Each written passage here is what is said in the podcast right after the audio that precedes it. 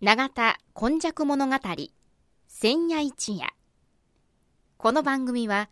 プロジェクト M の提供でお送りします。皆様こんにちは。今日もこの時間がやってまいりました。え今日は113夜。そしてお話しいただくのはこの方です。須磨で生まれ、須磨で育ち、80数年、井上勇です。よろしくお願いします。はい。司会進行 FM、FMYY のキムチアキです。さて、井上さん、今日はどういうお話でしょうか？今日はですね、皆様よくご存知のこの、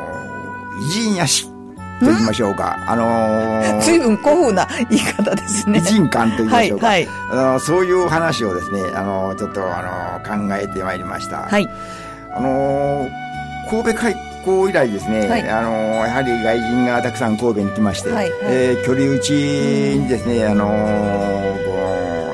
あの集まりまして、まあ、距離これはあの西洋諸国の方ですね。そうですね。はい、あのこのあの距離打ちの場合はあの事務所、うん、会社、倉庫。商社とか類ですね。だからそこにあの店を構えてる会社を構えてる、うん、そういう外人さんがですね、うん、あの神戸のあちこちにあの住まいをされた、はいというところがですね通常あのこの偉人さんの住まいというようなことですね。うん、えー、これはあのこの特に妻のですね、あの、あの、この、偉人山と言いまして、はい、えー、現在、あの、安徳天皇の代理跡というのがあります。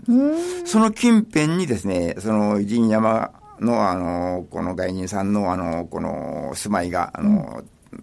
割合たくさん建てたんです。まあ、神戸に様々いろいろな、結構山手の方に点在してるんですけれども、ね、須磨にもあったということですね。はい、これあの、特にあの、この、あの、須磨の場合はですね、はい、居留地と同じようにですね、ええ、あの、1番から53番間まで、あの、その、偉人さんの、あの、この洋館建ての、あの、家が建てたんですね。これはあの、えっ、ー、と、現在の、あの、元町大丸あたりの番地の付け方と同じような感じなんですか？全く同じよじゃあ、昔の日本人が住んでたような、あの、そういう町名の付け方ではなかった、はい、あの、飛び飛びじゃなかったですね。で、私が知ってる範囲ではですね、あの道幅が、あの、あれ、狭い、あの、一の谷の山の上ですのでね、うん、道幅が狭いなんですが、比較的、あの、家が、家並みがですね、きちっと並んでましたね。あ、まあ、あの、日本の明らかに立て方とは違う。ちょっとあの、西洋風。そうですね。建て方がもちろん西洋風ですけども、うん、やはりその、並び方が、なかなか、この、整列よく並んでいたという感じですね。まあ、あの、現在も日本の地盤の付け方は非常に難解だと言われますけれども。あちこちに番地が通りますからね。ね特に、あの、この居留地の場合はですね、はい、この1番から126番というのは、今有名な話なんですけども、そういう関連から、その一の谷のですね、その偉人山も、あの、この距離中にちなみまして、はい、その番地がつけられて、あの、1番間から、あの、55番階。うんうんということは、55、5所帯住んでたわけですね。そうですね。えー、それでもちろん、これは、あのー、これが後からまた話が出てくるんですが、やはり、神戸のね、海が見える高台。に、おのおの、その、この外人さんのこの状況がありましたね。これは皆さん結構お金持ちなんでしょうか、ね、そうですね。あの、やはり、これはあの、特に詳しくこれを紹介しているのはですね、あの、スマというその冊子がありまして、はい、その冊子にですね、個人的に外人さんの名前でですね、あの、この何々さんは何々さんはというように、あの、詳しくあの紹介されてるんですけども、うん、アメリカの方は比較的少なくて。みたいですね。えードイツの方が割合に多かったですね。はい、なんかあの、横浜と神戸の明らかな違いっていうのはあるみたいですよね。そうですね。で、あの、やっぱし、あの、スペイン、あの、オランダ、ドイツ、そういうヨーロッパ系の、あの、あの方がよく、あの、住まれていたそうですね。特にあの、この須磨のエリン山の場合はですね、あの、この貿易商、はい、それから技術屋さん。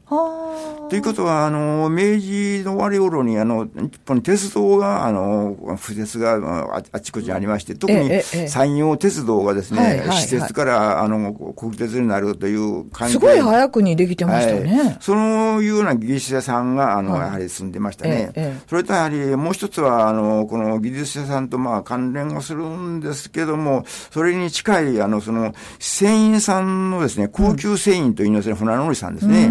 そういう方々が、この須磨の偉人山に、あの、偉人屋敷にですね、あの、住まいされてましたね。そして、この、あの、諏訪の偉人山ですね、これは特にあの、あの、有名で、現在も、その、それの、あの、の残ってるようなことがあるんですけども、建物は現在はもう一軒もありません。あ残念。はい。これはもうあの、もうすでにですね、もう大正の頃にもうあの、劣化、あの、この、と言いますか、よくあの風化傷みましてですね、あの、いろいろ回収されたんですけども、あの、次々にやはりもう取り壊されておりますね。それで戦後ですね、あの、あの、こう南洋植物園、南洋パークができまして。なんかあったって聞いてます。はい。その南洋パークはですね、あの、神戸の実業家の塩田さんという方が、はい、あの、されたんですけど、その塩田さんが、うん、その、その外人さんの、その、建物を買い取りましてですね、ええ、それを回収しまして、あの、一般に公開、戦後ですね、一般に公開されておりますね。それで、ここの須磨の偉人山の特に特徴はですね、この、モルガン・おゆきさんがですね、うん、あの、わずかですけども、あの、この、住まいをされてたんですね。名前は聞いたことあります。で、これはもう、あの、あちこちにこういうような、あの、これはあの、町長夫人とかですね、うん、あの、それ、あの、モデルになったとね、言われてますね。出てきますからですね。はい、あの、この、あの、モルガン・おゆきさんの場合はですね、あの、ちょっとわずかしか、あの、追ってなかったんですけども、これはアメリカのですね、あの、モルガンさんという、あの、このアメリカのその財財閥だそうですね。そこの御曹司にですね、はい、あの、えっと、見初められまして、はい、そもそもは京都の、あの、この芸妓さんですね。なるほど。はい。それで、あの、施設の国際結婚されましたね。うん、それが、あの、明治の、あの、20年代だったそうです。そして、モルガンさんは、その、ご主人と一緒にですね、世界であちこちに、あの、住まいされましてですね、誠にこの、派手な、あの、外国暮らしを、長年、あの、してたそうです。そして、その、モルガンさんがですね、はい、あの、スペインで、あの、急に亡くなりましてですね、うん、もう一時日本に、あの、まあ、帰られましてですね、うん、やはりその、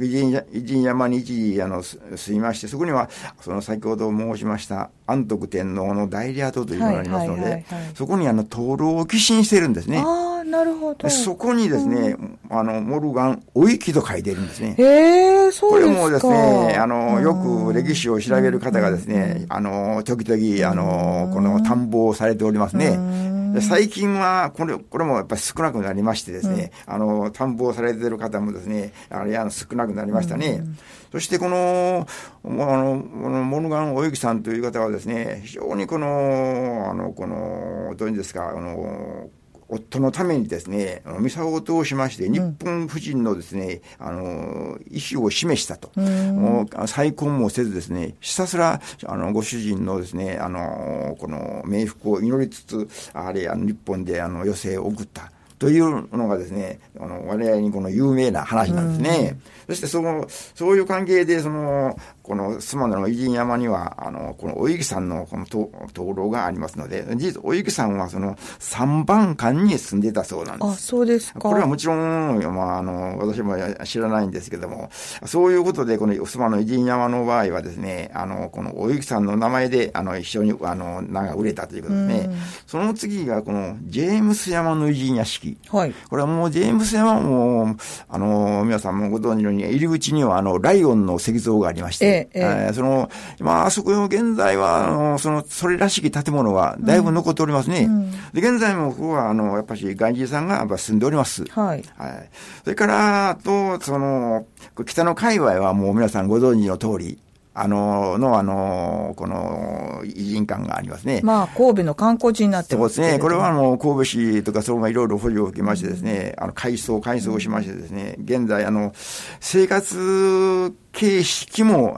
そのまま残っていって、観光施設として、あの、開放されておりますね。はい、これは、あの、見た通り、スマもおそらくそういう感じの、あの、建物だったんでしょうね。う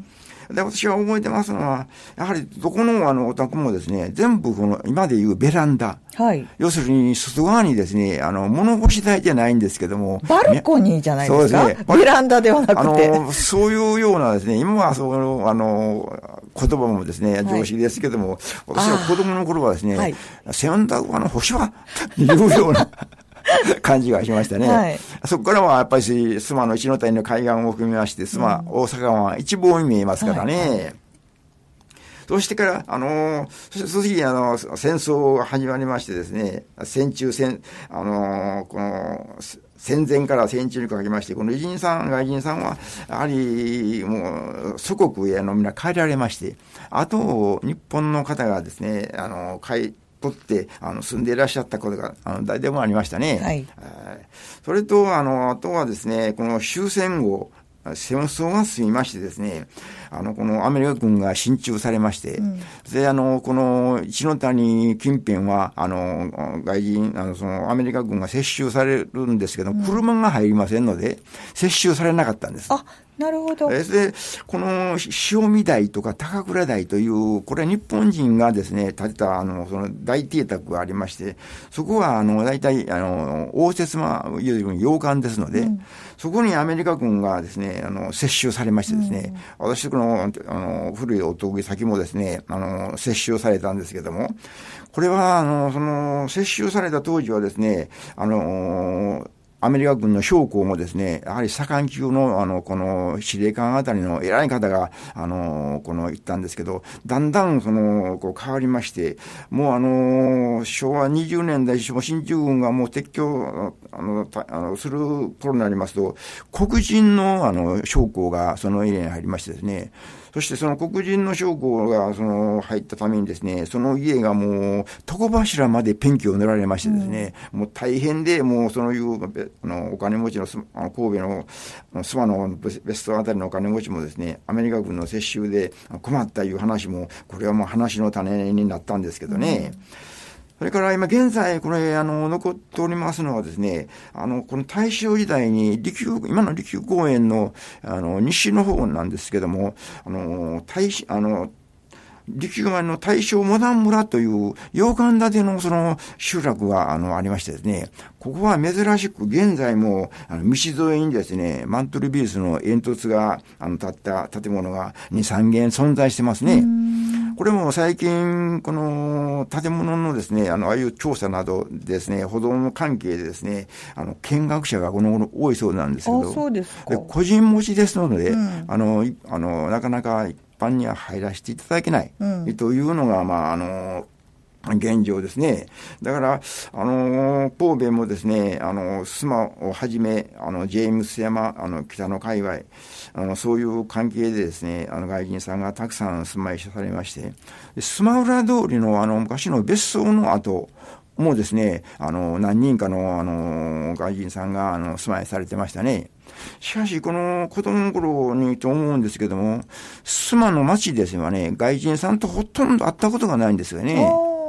あの、これは、あの、まあ、通るところも違うんかもわかりませんけども、もちろん、諏訪の、あの、この下町は、まあ、外地さんがうろうろすることがないと思うんですけども、うん、やはり、あの、その十分まだ車がない頃だったと思うんですけど、倫理記者でですね、ええ、あの、この距離うちの方の会社に、あの、勤められたんじゃないだから、というような気がするんですけどもね。なるほど。さあ、そういうようなことで、やはり、この、神戸の偉人屋敷という外人さんの邸宅、というのもですね、やはり現在は神戸にとってはですね、懐かしい存在でなかろうかというふうに考えられますね。はい、わかりました。えー、今回はやはりあの海外との交流が大変、えー、深かったというようなところであの中国人のね六角亭とかそういうのもありますけれども、はい、いろいろなものがあったという話をいただきました。お話いただいたのはこの方です。妻の住人井上勇でした。では来週もまたお楽しみにしていてください